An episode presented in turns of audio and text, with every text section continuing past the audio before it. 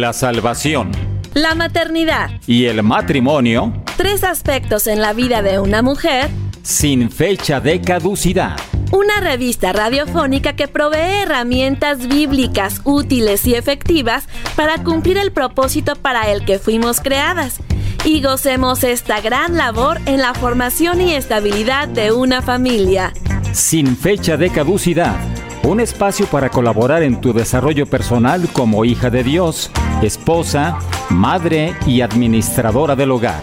¡Comenzamos!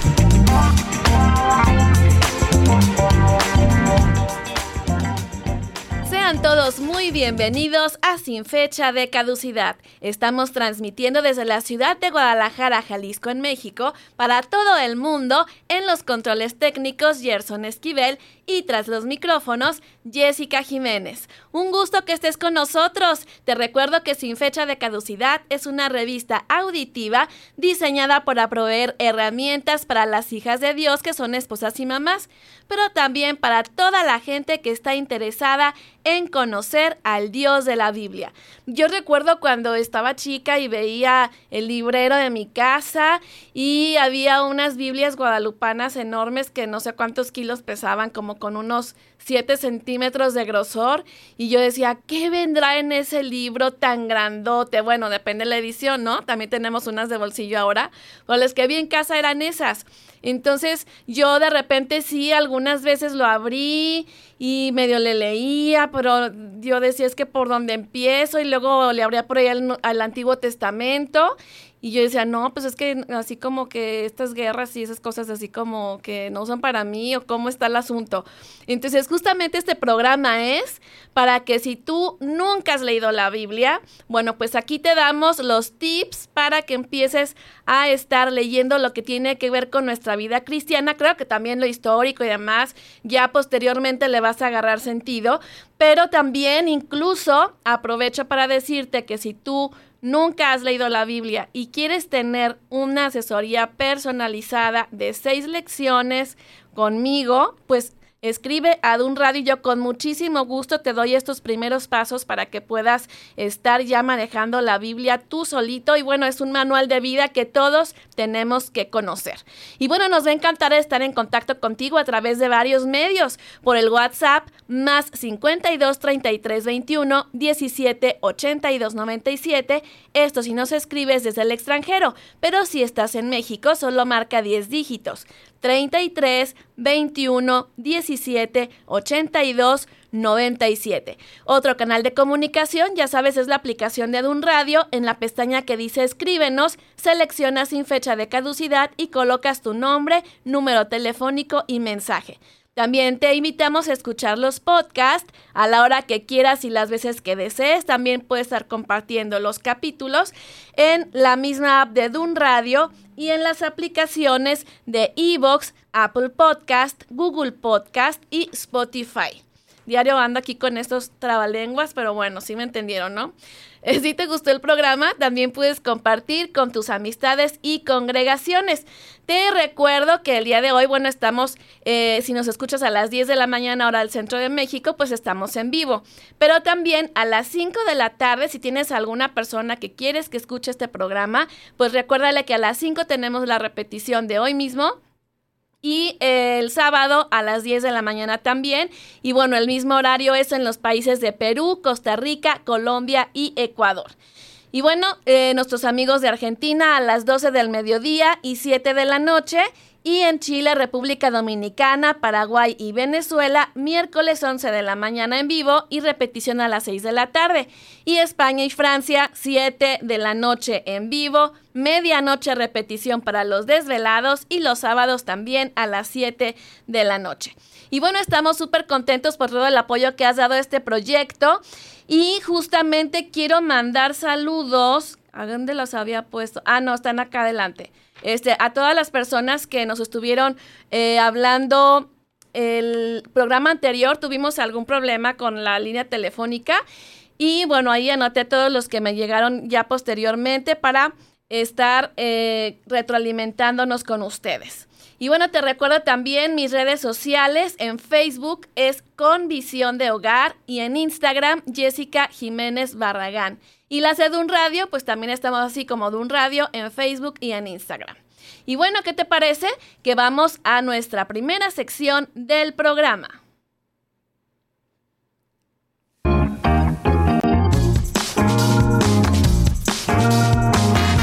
Bienvenidas a la cocina de María. Recetas rápidas, fáciles y nutritivas para escoger la mejor parte.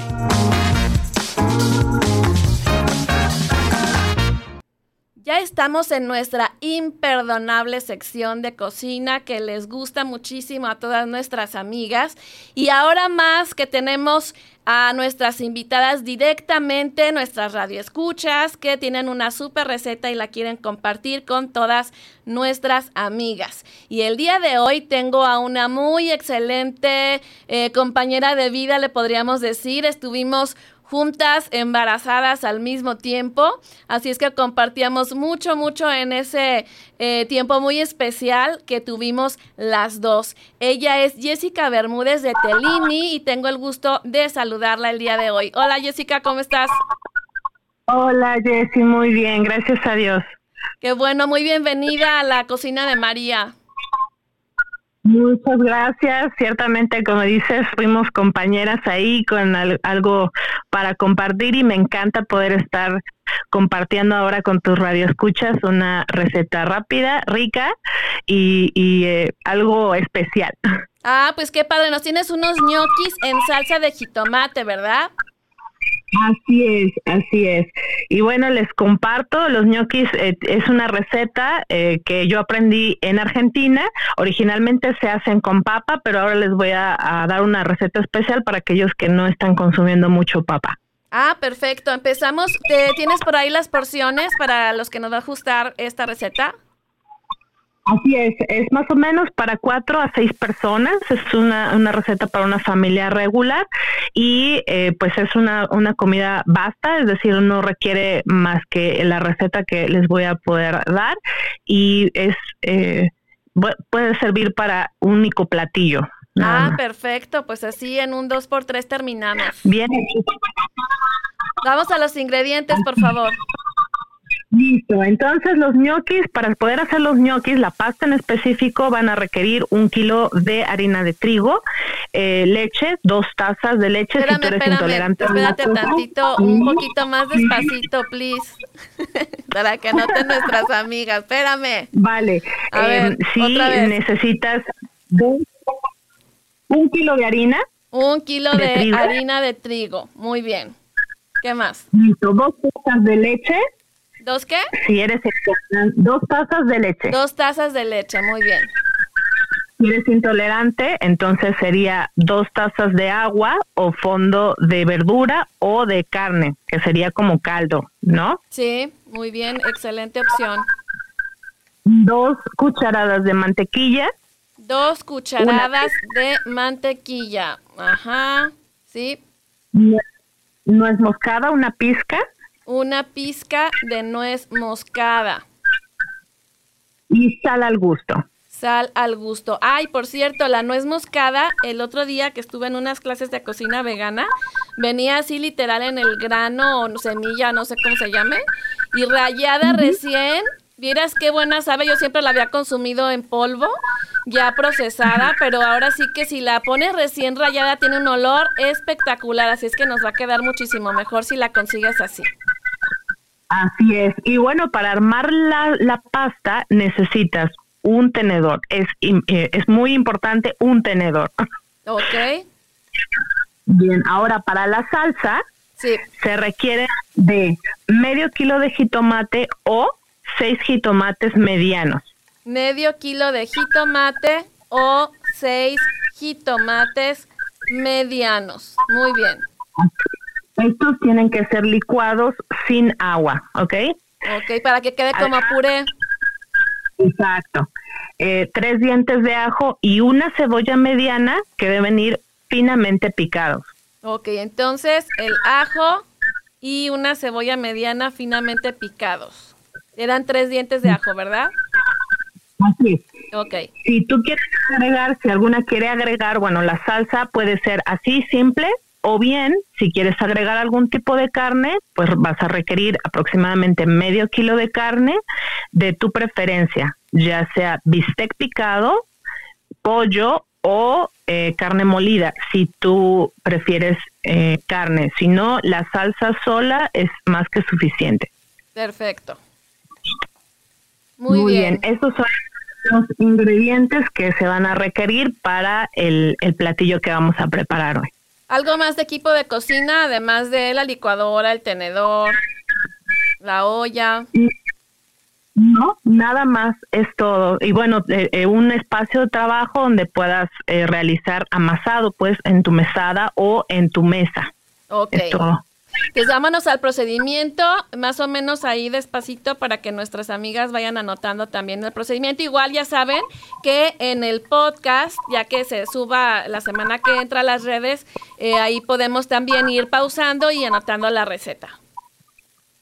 Muy bien, entonces vamos a comenzar. Para que todo esté listo y esté a tiempo y todo esté caliente, entonces vas a jugar primero los jitomates sin el agua y lo vas a reservar en una olla vas a eh, poner aceite, suficiente aceite para freír tu cebolla y tu ajo que están finamente picados con anterioridad. Y vas a sofreír hasta que la cebolla pueda estar como semitransparente y el ajo igual. Es muy importante que el ajo no se sobrecocine porque si no amarga la salsa. Ah, muy bien, excelente tip cuando el ajo y la cebolla están ya semi-transparentes, si vas a querer tu salsa con carne, en este momento es el momento adecuado para agregar la carne y sofreírla igual hasta que quede a un término de eh, eh, medio, un cocido medio tu carne. Si no quieres carne o no la quieres con carne, entonces en este momento vas a agregar el jitomate ya licuado y vas a sazonar a tu gusto. Puede ser con sal eh, solamente o bien si tú eh, sazonas con algún tipo de consomé en este momento para poder personalizarlo, pues puedes agregarlo y darle tu toque personal. Aún se me ocurre, por ejemplo, las hierbas de olor, ¿no? Y puedes poner, si tienes un huerto personal, entonces puedes poner orégano o puedes poner albahaca o puedes, eh, si tienes eh, hierbas finas por ahí en casa, entonces en este momento es el momento de agregar y vas a cocinar a fuego bajo. Siempre a fuego bajo para que pueda hervir, reducir y se haga una, una salsa espesita rica, con, con una textura rica, ¿ok? Muy bien.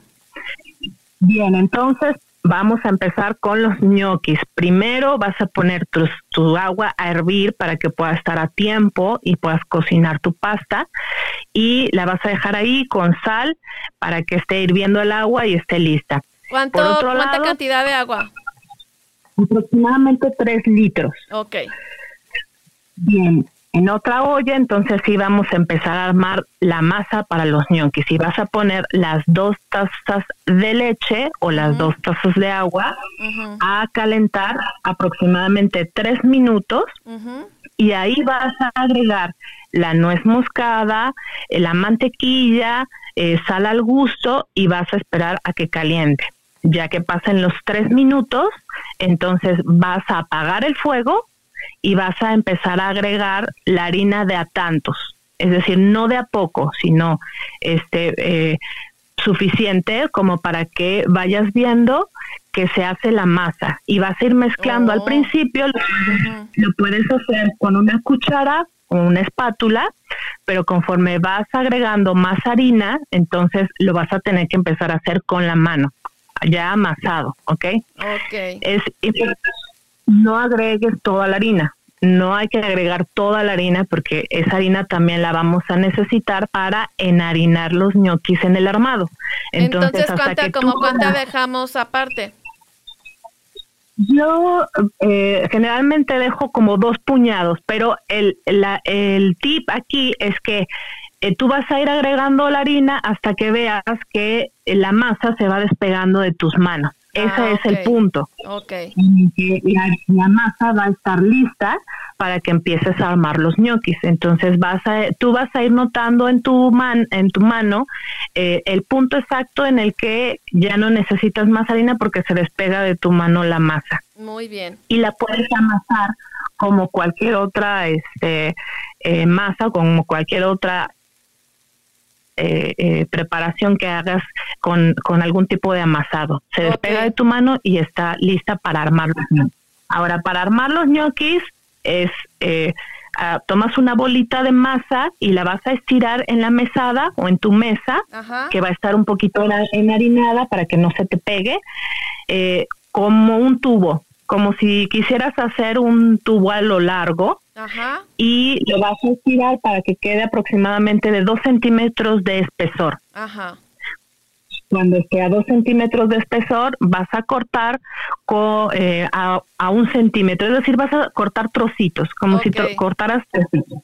Y para armar los ñoquis, cada trocito, tomas tu tenedor, apoyas el trinche en tu mesa y vas a pasear o vas a deslizar eh, los trocitos de masa sobre el tenedor, como, como si eh, estuvieras deslizando los trocitos hacia abajo sobre los dientes del tenedor.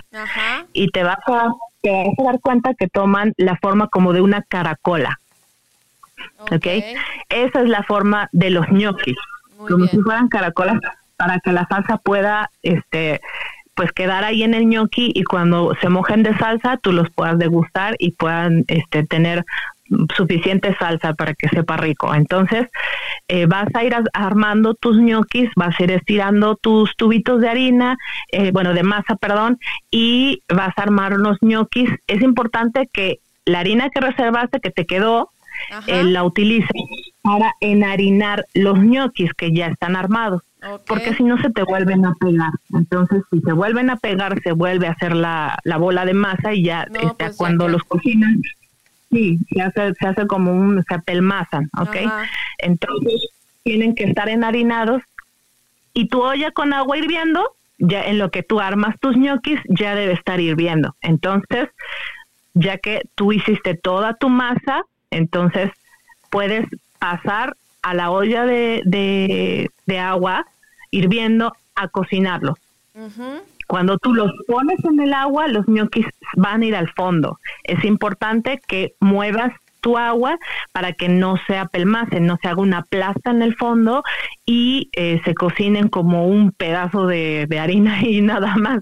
Tienes que mover para que se despeguen y para que te indiquen cuando ya están cocinados te indican cuando ya están cocinados, cuando flotan. Ah, entonces, conforme vayas, conforme vayas viendo que el o la pasta flota, entonces con una espumadera o con un colador los puedes ir sacando y colocando en un molde refractario o en la o en una olla que tengas para que después de eso coloques por encima la salsa que ya ah, eh, tenías lista y que estaba hirviendo para reducción, la puedes colocar y tu platillo está caliente en todo momento y está listo para servir.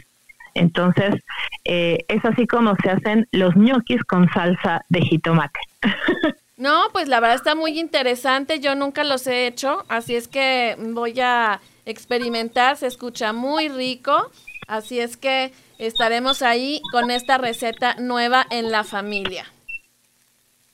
Así es, es muy rica, eh, es muy sencilla y eh, pues queda satisfecho, se puede, eh, puedes poner como topping, incluso si tienes por ahí un pedacito de queso manchego o cheddar, o incluso si tienes por ahí un, un poquito de queso parmesano, si tú lo, lo acostumbras, como topping sobre eh, el gnocchi y la salsa, puedes colocar un poco de queso y es como el plus que le da a, a tu, a tu platillo. Ay, perfecto. Perfecto. Pues muchísimas gracias, Jessica Bermúdez de Telini, por estar aquí en la cocina de María. Y bueno, te esperamos pronto con otra receta. Muchísimas gracias, Jessy, por la invitación. Un saludo cariñoso a todos los radioescuchas de Sin Fecha de Caducidad. Gracias.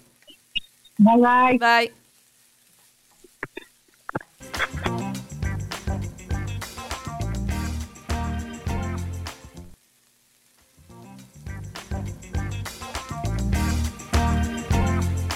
Prometo serte fiel en la salud y en la enfermedad, en la riqueza y en la pobreza, y amarte y respetarte todos los días de mi vida.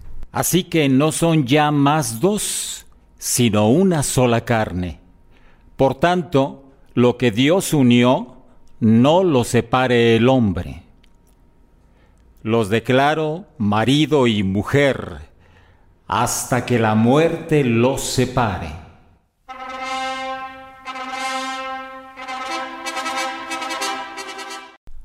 Una manera de edificar el matrimonio es que las esposas animen a sus esposos a vivir en santidad, confrontarlos cuando vean una preocupación potencial y orar por ellos. Atrapen a las zorras, a esas zorras pequeñas que arruinan nuestros viñedos, nuestros viñedos en flor, recomendó la prometida de Salomón. Hoy veremos cuatro signos que muestran santidad en el marido. 1. Trata las adversidades en una forma que honra a Dios. Las maneras incorrectas serían victimizarse, enojarse, quejarse, murmurar o lamentarse contra Dios. 2. Un marido piadoso reconoce y escapa de la tentación sexual. Elogia a tu esposo cuando apague la televisión ante un programa o película de contenido o imágenes inapropiadas, o cuando se esfuerce por poner límites en su trato con otras mujeres. Revisa que en tu casa no haya revistas, periódicos, eh, catálogos o materiales que degraden la pureza. 3. Este varón confía en Dios y no en otros para progresar en un cargo laboral. Este hombre no tuerce voluntades, manipula o pide favores comprometedores por un ascenso, sino encomienda a Dios su causa para sustentar a su familia en forma digna y poner en acción los talentos y habilidades que el Señor le dio. 4 muestra compasión a otros. Un marido da pasos de fe cuando en el trabajo perdona a quien lo ofendió, guardándose de la amargura y el resentimiento. Como esposas también hay que mostrar benignidad y ser perdonadoras, empezando en el seno familiar. Abre bien los ojos y ponte en acción al animar a tu cónyuge a que obedezca a Cristo que el Espíritu Santo te guíe a ser la ayuda idónea de tu amado. Tenemos una cita la siguiente semana. Te espero con más tips para que nuestro matrimonio dure hasta que la muerte nos separe.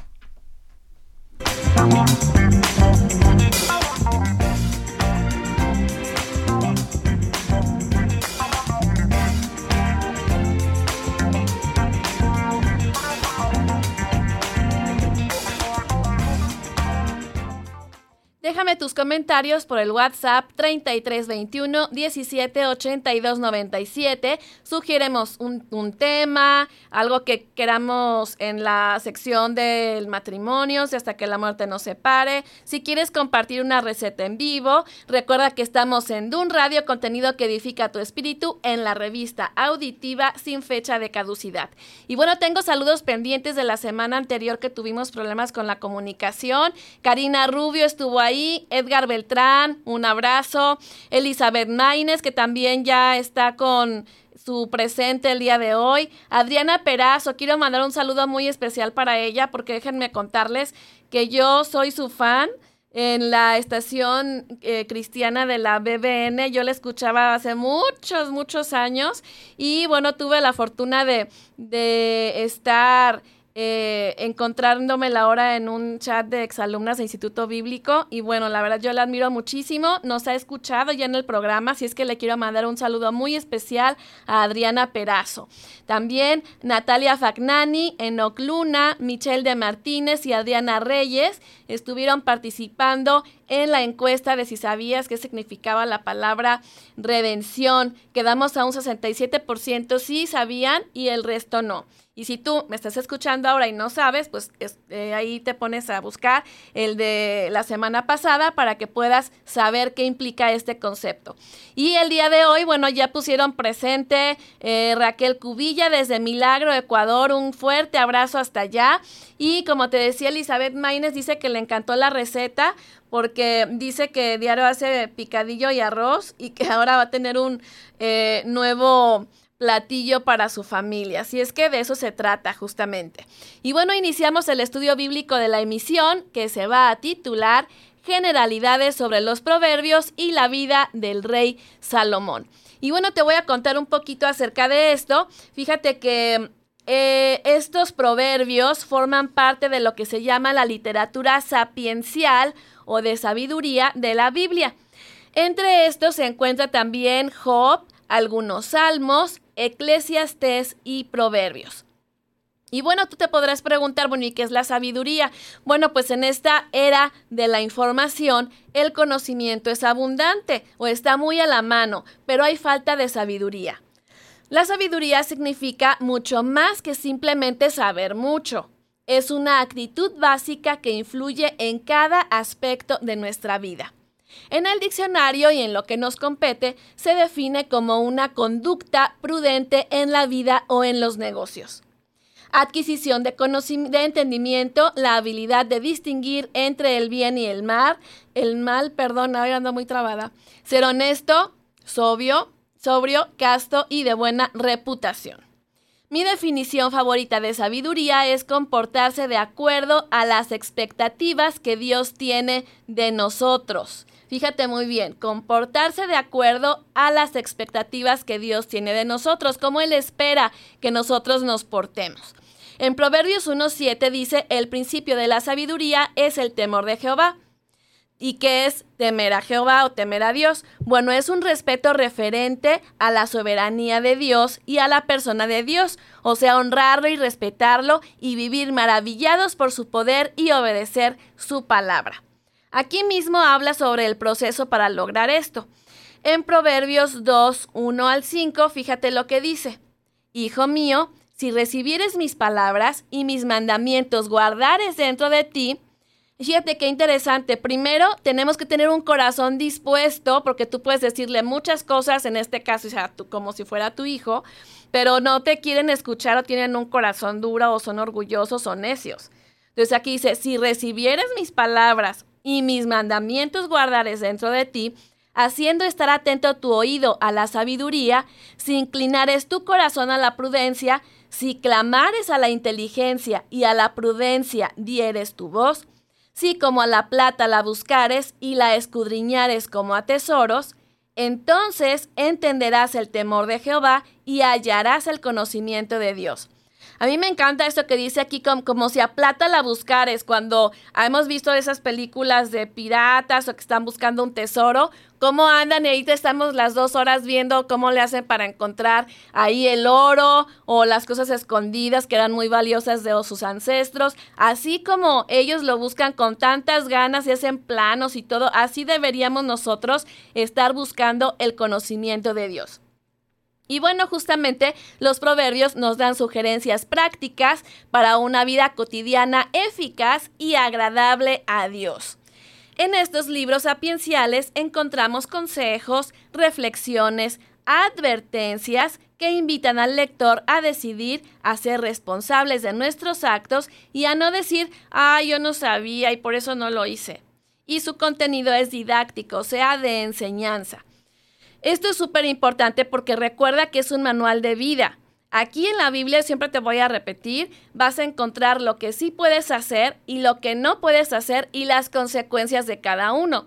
La obediencia siempre va a traer bendición y la desobediencia muchas veces aquí mismo en la Biblia te advierte para que seas precavido de lo que te va a pasar si haces determinada cosa o la dices o tienes cierta actitud en tu corazón. Y bueno, vamos a ver quién escribió estos proverbios. Pues fíjate que fue escrita la mayor parte por el rey Salomón. Él compuso 3.000 proverbios y están del capítulo 1 al capítulo 24. Del 25 al 29, estos proverbios fueron recopilados por el rey Ezequías. El capítulo 30 es atribuido a Agur y el capítulo 31 se dice que el escritor es Lemuel. Aunque nada se sabe respecto de estos dos últimos autores, o sea, Agur y Lemuel. Pero bueno, ahí están y por algo están a, la disposición nuestra. Y bueno, pues entonces digamos que el que más escribió proverbios, que te digo fueron 3.000, fue Salomón. Y vamos a conocerlo un poquito. Él fue el tercer rey de Israel, hijo del rey David, y reinó durante la época de oro de Israel. ¿Te acuerdas que su mamá fue Betsabé? y eh, toda esta historia de que el rey David no fue a la guerra y que estaba así como que bobeando ahí, paseando por su eh, balcón y luego ya ahí vio a Betsabé y mandó traerla siendo pues que ella estaba casada. Y pues ahí fue un adulterio, ¿verdad? Y bueno, de ese producto de eso fue que nació el rey Salomón. Y bueno, vemos como siempre la misericordia de Dios en que a pesar de nuestros errores, Él se glorifica y bueno, nace Salomón, que fue el hombre más sabio de la historia. Cuando Dios le dijo que le concedería cualquier cosa que deseara este rey Salomón, Él pidió un corazón entendido. Y vamos a ver Primera de Reyes 3, 3 al 14. Dice así, Mas Salomón amó a Jehová, andando en los estatutos de su padre David, solamente sacrificaba y quemaba, quemaba incienso en los lugares altos e iba el rey a Gabaón, porque aquel era el lugar alto principal y sacrificaba allí. Mil holocaustos sacrificaba Salomón sobre aquel altar. Versículo 5. Y se le apareció Jehová a Salomón en Gabaón una noche en sueños, y le dijo Dios, Pide lo que quieras que yo te dé. Y Salomón dijo, Tú hiciste gran misericordia a tu siervo David, mi padre, porque él anduvo delante de ti en verdad, en justicia y con rectitud de corazón para contigo. Recordemos, aquí hago un paréntesis, que fue el hombre conforme al corazón de Dios. Y continuamos. Y tú le has reservado esta tu gran misericordia en que le diste hijo que se sentase en su trono como sucede en este día. O sea, pues él mismo, Salomón. Versículo 7. Ahora pues, Jehová Dios mío, tú me has puesto a mí tu siervo por rey en lugar de David mi padre, y yo soy joven, y no sé cómo entrar ni salir. Y tu siervo está en medio de tu pueblo al cual tú escogiste, un pueblo grande que no se puede contar ni numerar por su multitud. Versículo 9. Da pues a tu siervo corazón entendido para juzgar a tu pueblo y para discernir entre lo bueno y lo malo porque ¿quién podrá gobernar este tu pueblo tan grande? Y agradó delante del Señor que Salomón pidiese esto. Y le dijo Dios, porque has demandado esto y no pediste para ti muchos días, ni pediste para ti riquezas, ni pediste la vida de tus enemigos, sino demandaste para ti inteligencia para oír juicio, he aquí lo he hecho conforme a tus palabras. He aquí que te he dado corazón sabio y entendido, tanto que no ha habido antes de ti otro como tú, ni después de ti se levantará otro como tú. Qué interesante. Y aún también te he dado las cosas que no pediste, riquezas y gloria, de tal manera que entre los reyes ninguno haya como tú en todos tus días. Y si anduvieres en mis caminos, guardando mis estatutos y mis mandamientos, como anduvo David tu padre, yo alargaré tus días. O sea, le dio aparte un combo extra, además de lo que pidió hablando en términos contemporáneos. Y bueno, a Dios como le agradó tanto esta petición, no solo le dio la sabiduría, como vimos, sino riquezas, poder y una era de paz. Recordemos que David, su padre, eh, él se la pasó en guerras y Justamente Dios tenía como plan para Salomón que tuviera paz para que construyera el glorioso templo de Jerusalén y podemos leer esta historia en esta misma de Primera de Reyes, eh, Primero de Reyes eh, capítulo 6. Y bueno, al escuchar esto podríamos tener grandes expectativas del rey Salomón como rey del pueblo escogido de Dios. Em, pero digamos que al ser Salomón un ser humano como cualquiera, pues pecó y cometió errores. La sabiduría solo es efectiva cuando la ejercitamos y tenemos un corazón dispuesto, como te decía hace un ratito, a obedecer los mandamientos del Señor. Su primer error fue casarse con la hija de Faraón por intereses políticos y pues fue la primera de cientos de esposas que tuvo a lo largo de su vida. Vamos a Primera de Reyes 1, el primero de Reyes, perdón, 11, versículo 1 al 13, para que veas cómo le fue con las mujeres a Salomón. Pero el rey Salomón amó, además de la hija de Faraón, a muchas mujeres extranjeras, o sea, de otros pueblos que no eran el de Dios. A las de Moab, a las de Amón, a las de Edom, a las de Sidón y a las Eteas, gentes de las cuales Jehová había dicho a los hijos de Israel, no os llegaréis a ellas, ni ellas se, llegarán a vosotros, porque ciertamente harán inclinar vuestros corazones tras sus dioses. A estas, pues, se juntó Salomón con amor, o sea, que le entró por un oído y le salió por el otro y no le hizo caso a Dios. Y tuvo 700 mujeres reinas y 300 concubinas, y sus mujeres desviaron su corazón y cuando Salomón ya era viejo, sus mujeres inclinaron su corazón tras dioses ajenos y su corazón no era perfecto con Jehová su Dios, como el corazón de su padre David. Porque Salomón siguió a Astoret, diosa de los Sidonios, y a Milcom, ídolo abominable de los amonitas. Versículo 6, e hizo Salomón lo malo ante los ojos de Jehová, y no siguió cumplidamente a Jehová como David su padre. Entonces edificó Salomón un lugar alto a Quemos, ídolo abominable de Moab, en el monte que está frente de Jerusalén, y a Moloc, ídolo abominable de los hijos de Amón. Así hizo para todas sus mujeres extranjeras, las cuales quemaban incienso y ofrecían sacrificios a sus dioses. Y ya viene aquí la consecuencia, fíjate bien. Se enojó Jehová contra Salomón en el versículo 9 por cuanto su corazón se había apartado de Dios de Israel, que se le había aparecido dos veces, y le había mandado acerca de esto, que no siguiese a dioses ajenos, mas él no guardó lo que le mandó Jehová. Y dijo Jehová a Salomón, por cuanto ha habido esto en ti, y no has guardado mi pacto y mis estatutos que yo te mandé, romperé de ti el reino y lo entregaré a tu siervo. Sin embargo, no lo haré en tus días, por amor a David tu padre. Lo romperé de la mano de tu hijo, pero no romperé todo el reino, sino que daré una tribu a tu hijo por amor a David mi siervo y por amor a Jerusalén, la cual yo he elegido. Fíjate muy bien, eh, has leído un versículo que viene por ahí en el Antiguo Testamento que dice que nuestro pecado, nuestras bendiciones van a eh, heredarse de generación en generación pues a pesar de que Salomón fue tan desobediente, fíjate que aquí le alcanzó el que David, su padre, fuera un hombre conforme al corazón de Dios y dice, yo por amor a David, pues no te voy a dar el castigo que te hubieras merecido por haber hecho todo lo que hiciste malo delante de mis ojos. Entonces de aquí que es muy importante que, nuestros, que nosotros como padres podamos ser súper cuidadosos en esto porque podemos dejar maldito o bendecido a nuestro hijo. Así que continuando aquí, al tiempo que Salomón dejó gran riqueza arquitectónica en Jerusalén, su liderazgo fue en decadencia cuando fijó impuestos y trabajos excesivos a sus gobernados.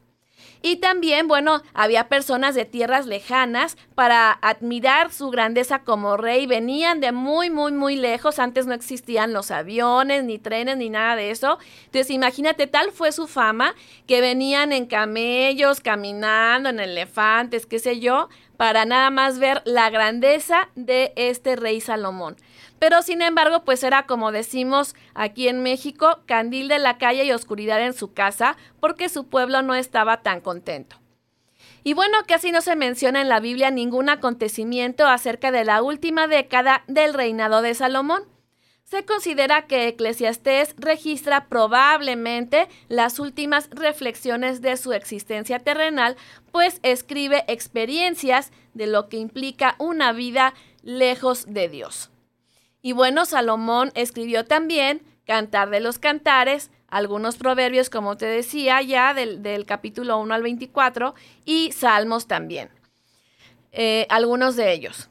Y bueno, la vida de Salomón se relata en la Biblia desde segundo de Samuel 12:24 a primero de Reyes 11:43.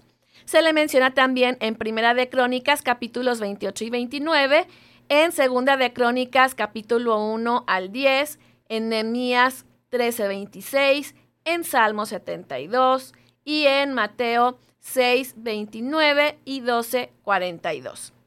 Y bueno, hasta aquí con la vida del rey Salomón. Vamos a esta pausa musical. Estamos en tu revista sin fecha de caducidad y el WhatsApp 3321 17 82 97 o escríbenos por la app.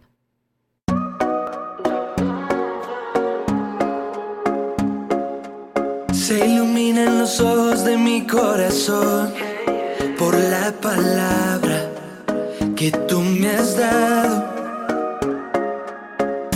por las promesas que he guardado, mi Dios, yo viviré, yo viviré.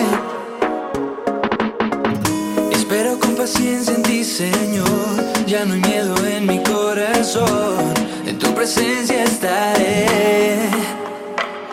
Porque yo creo que en ti todo, todo va a estar bien. Vivo bailando, yo sigo cantando, espero confiando pensando en ti.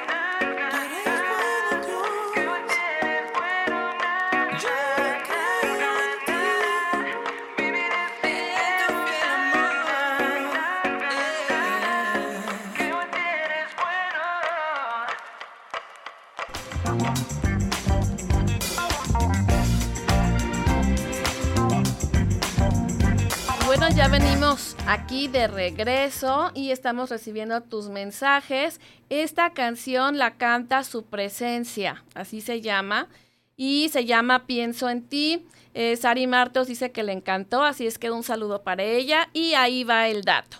Continuamos con el tema generalidades sobre los proverbios y la vida del rey Salomón. Espero tus comentarios por el WhatsApp. Y bueno, vamos ahora a la definición de proverbio. El proverbio es una frase corta y sabia. Qué interesante estas dos eh, adjetivos que vienen aquí, corta y sabia.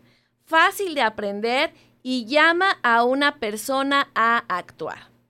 Estos dichos compactos expresan verdades sobre el comportamiento humano y se conoce también como refrán o dicho, máxima o sentencia, son los sinónimos.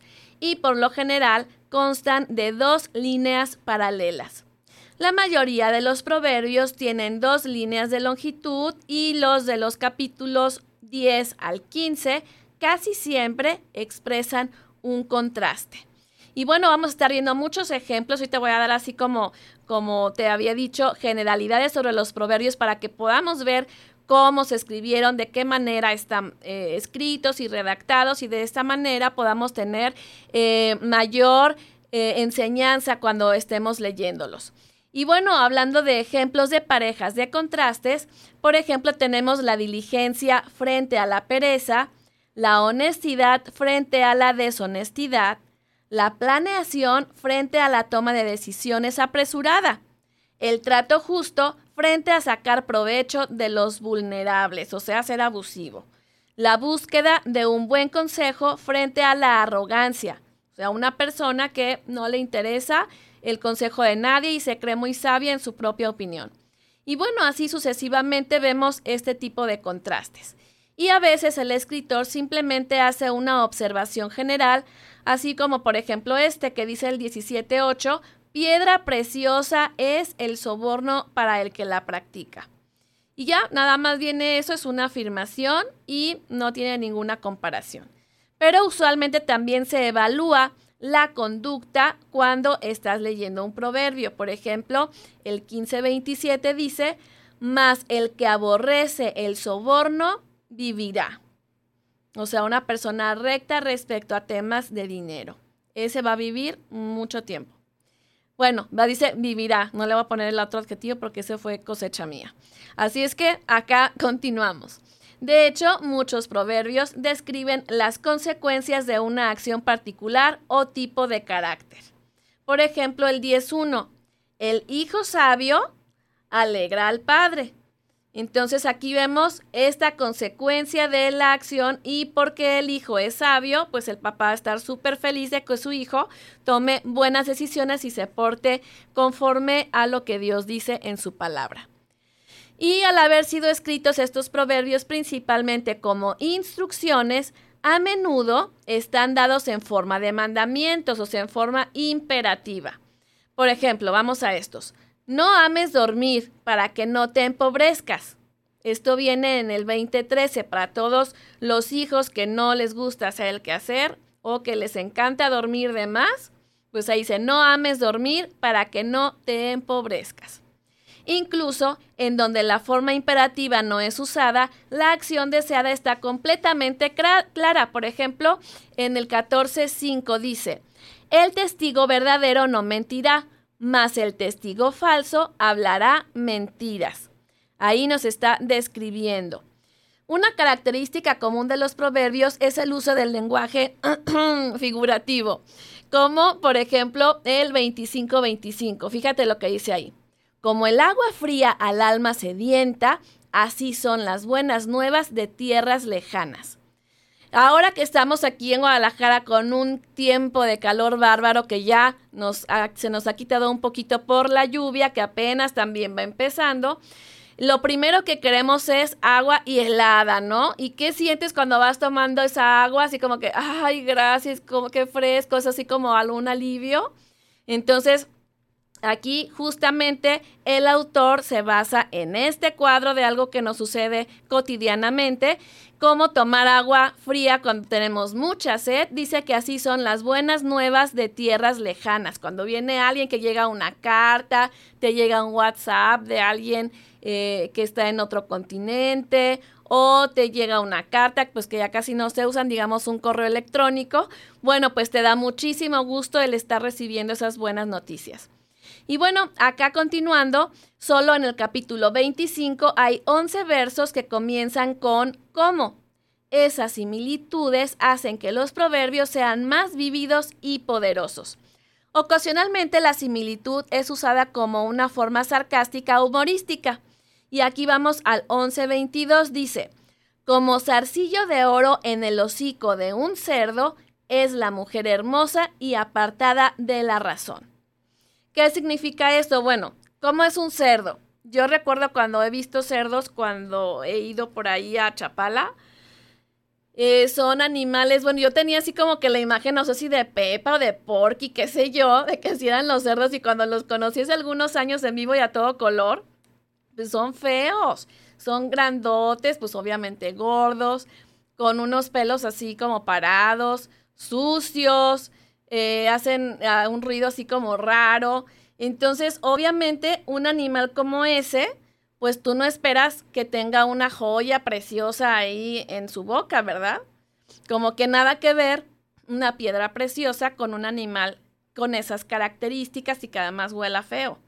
Entonces dice que es así como esta, esta, este cerdo, como si trajera una piedra preciosa o una joya, es la mujer hermosa, pero que no utiliza su inteligencia ni su sabiduría. Dice es apartada de la razón.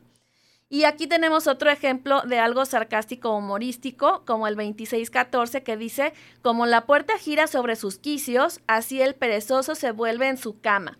¿Qué son los quicios? Aquí en México le llamamos bisagras a las plaquitas con, con tornillitos que están en las puertas para que se puedan abrir y cerrar. Esos son los quicios. Entonces dice, como la puerta que, gira sobre sus quicios, así el perezoso se vuelve en su cama, o sea que está la vuelta y vuelta en sus cobijas, agarrando su peluche, acomodándose mejor con su almohada y nomás no se levanta. ¿Sí? Así es el perezoso, como la puerta. Y bueno, también tenemos el uso de metáforas, que es igual de efectivo también este recurso literario. Dice, la ley del sabio es manantial de vida. Esta es una metáfora y la lengua apacible es árbol de vida. Este es otro proverbio. De acuerdo al 1624, panal de miel son los dichos suaves. Cuando hablamos bonito, pues es como si comiéramos miel, que yo la verdad pienso que en mi otra vida fui Winnie Pooh porque me encanta la miel, así es que entiendo perfecto cómo se sentiría cuando nosotros decimos palabras de bendición. Y bueno, para poder desarrollar un juego apropiado de valores, también usan comparaciones directas. Dice aquí, mejor es el pobre que camina en su integridad que el de perversos caminos y rico. Este es el proverbio 28.6. Así es que aquí estamos hablando de estos valores y comparaciones muy directas de lo que es el pobre y lo que es el rico, ¿sí? Así es que terminamos aquí con esta sección de lo que serían los recursos literarios y la manera en que están escritos los proverbios. Y vamos a esta pausa musical antes de seguir con el tema de hoy, generalidades sobre los proverbios y la vida del rey Salomón. Te recuerdo el WhatsApp 3321 17 82 97.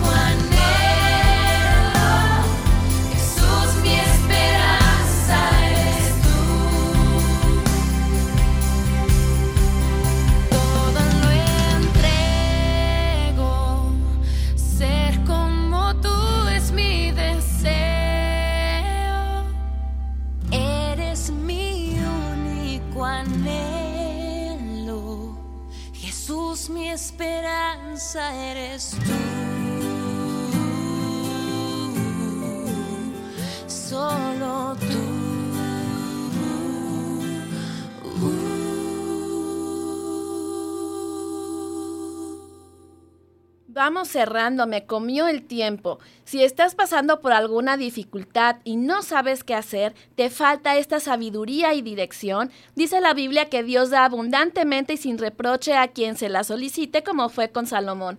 Si todavía no decides seguir a Dios, nunca es tarde. Señor, reconozco que soy pecadora, pues he tomado malas decisiones y por eso merezco estar separada de ti por la eternidad. Te pido que me perdones y limpies mi corazón con tu sangre. Gracias por pagar el precio y quiero salir del mercado de esclavos del pecado. Quiero ser parte de tu familia. Te reconozco como mi único y suficiente Salvador. Amén. Bueno, pues muchísimas gracias. Continuaremos con los proverbios en próximos programas y llegamos al final de Sin Fecha de Caducidad. Gracias a Gerson Esquivel, Alberto Medina, soy Jessica Jiménez. Hasta la próxima.